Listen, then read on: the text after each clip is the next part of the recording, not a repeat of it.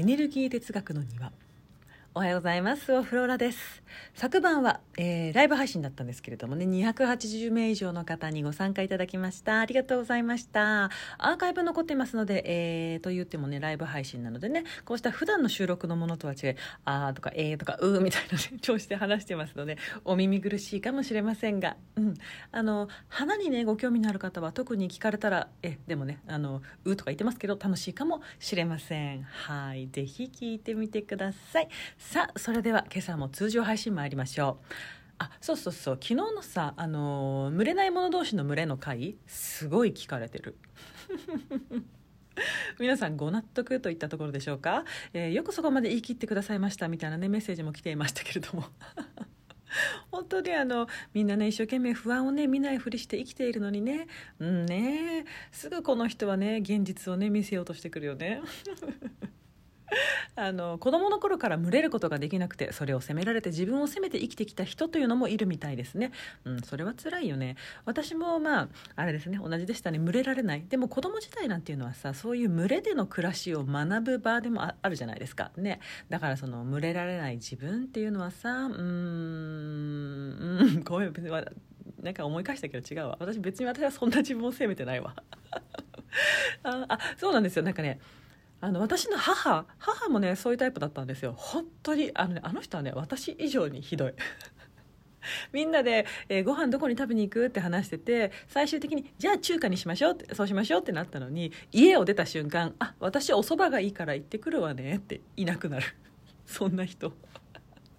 私そこまではないわ、ね、でもそれでもあの人もねあの他人様と普通にね人間関係築いてみんなに好かれていましたからね。うん。もうこの人はそういう人だって思われたもん勝ちってとこありますよね。はい。では、今朝の質問いきます。フローラさん、こんにちは。えー、先日のお茶会ありがとうございました。天使のように美しいフローラさんに見とれてしまい、お話がほとんど頭に入っていません。すみません。オンラインでの参加でしたが、香りまで感じられるような時間でした。外見は美しく、中身は男前。こんな人がこの世に存在するんだなとドラマを見ているようです。今度はフローラさん自身のお話を聞きたいです。また、純子さんとのお茶会を開催してください。よろしくお願いします。えーと、えー、質問が、えー、と、あはい。えーと、フローラさんはローンについてどう思いますか？住宅や車を買う時のローンビジネスをする上での借入金などです。私の父は会社を経営していて私もその中で働いています。父は創業以来の無借金経営が自慢なようですが私は事業拡大のために新しく施設を作ったり商品開発をしたい。そのために借り入れをしたいと考えます。まだ父が社長なので意見を譲りますが私がついたら経営方針を変えたいと思うのですがこの考えは甘いのでしょうか？はい。ふむ。うん。へえお父さんいいですね。あの私はお父さんに賛成ですよ。であの私のね父もあの会社を経営してるんですけれど父の会社も無借金経営です。1円誰とも借り入れなし一括現金主義です。なので私のその育ったね家庭というのはあのプライベートでももちろん何を買うにもするにもローンを組むということはしたことがなかったです。もちろんねお金があるからできることですけれどもでも見方を変えたならばお金がなかったらそれはしないということなんですよね、うん、で父がどういう考えでそれをしていたのかというのは私には分かりませんけれどもその点においてはとてもいい環境で育ったなと思っています。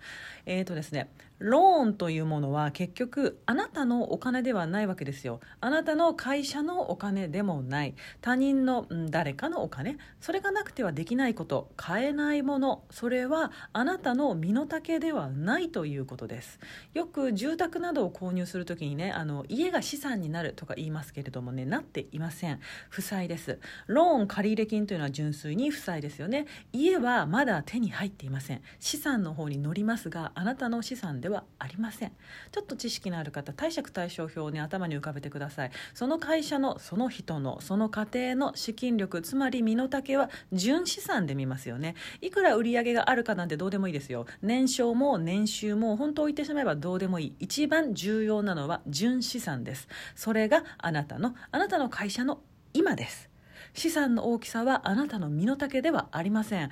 あのね人生って拡大が目的じゃないじゃないですか。どこまでも発展する。そんなことで人は幸せを感じませんよね。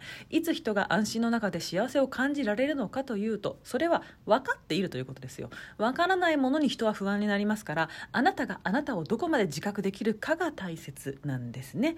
でももちろんこの世はね見えない世界の方が圧倒的に広い。私たちは常に見えないものに影響を受けてるじゃないですかね。自覚できる範囲なんていうのはわずかですよ。だからさそれを自覚するんですよ。ここまでが自分のコントロール下にあってここから先はコントロールの外にあるということを知る。そしてそのコントロールの外がいかに私たちにとって優しいかこんなに簡単なんだということを知る。そうしたね生き方を知る。うんと生き方がスピリチュアルなんですよ。スピリチュアルってそういうこと生き方のことですよ。うん。でねお金ということに関しても全く同じです。哲学というものは全てに当てはまるから哲学ですから。自分の持っている以上は出せません。この世は常に等価交換です。世界は有限ですよ、うん、60しか出していないのに100返ってくるなんてありえません。その差の40を必ず何かで埋めなくてはならなくなる。でそれは絶対に我慢や不安。不安ですよ。60しか出していないのに100返ってきた。ラッキーではないんです。そこをラッキーと思う人、えー、先取りの幸せ。先行投資なんて思う人はいつまでも不安のループの中です。あなたが使えるあなたに切れるカードは今あなたが持っているカードだけです。手持ちのカードだけで勝負する。誰かのカードを借りた瞬間あなたがあなたのコントロールから外れます。人のサポートを得るとはねこれは全然別の話です。誰かのサポートを借りる。これはどちらも差し出しています。交換です。でもローンは違う。よく見てください。資産だと思っているものはまだあなたのものではない。つまり資産に見えているものも負債ですよ。10日でやり取りしていません。でもっと言うと家や車なんていうものは焼却しますからね。どんどん刻々と価値は下がります。さらに負債は増えていく一方です。なので私もねこれまでの人生で一度もローンは組んだことがないですし今後もしませんね。買えないものは買えないものなんですよ。欲しいと思ったって買えないものは買えないんです、うん、普通のことですよね。身の丈。私の身の丈でないからそれは買いません。買えません。うん、でもさあのそんなこと言ってたらねじゃあ私車その生活するのになんか田舎の方とかそうじゃないですか。車がなかったら生活できないわけじゃないですか。ね。じゃあ私車必要なのにね乗れない。そんなこと言ってたら乗れないんですけどと人もねそれは出てくるじゃないですか。うん。だからさそういう時はねいつも言うでしょ？不安由来の言動もああ今私は不安由来の言動をしているなと思いながらしたらいいわけですよ。それを自覚しているかどうかという話です。人は1日の8割を不安で過ごす生き物ですからその不安がなくなるなんてこと不安由来の言動がなくなるなんてことは絶対ないんです。でそれでいいんです。でもそれに気づかないといつまでも不安は減らずああ由来の言動も増えていきません。というお話なんですよ。伝わりましたでしょうか？はい。さていいお天気ですね。うん。仕事日和です。それでは皆さん今日も良い一日をお過ごしください。私もそうします。ごきげんよう。スオフローラでした。バイバイ。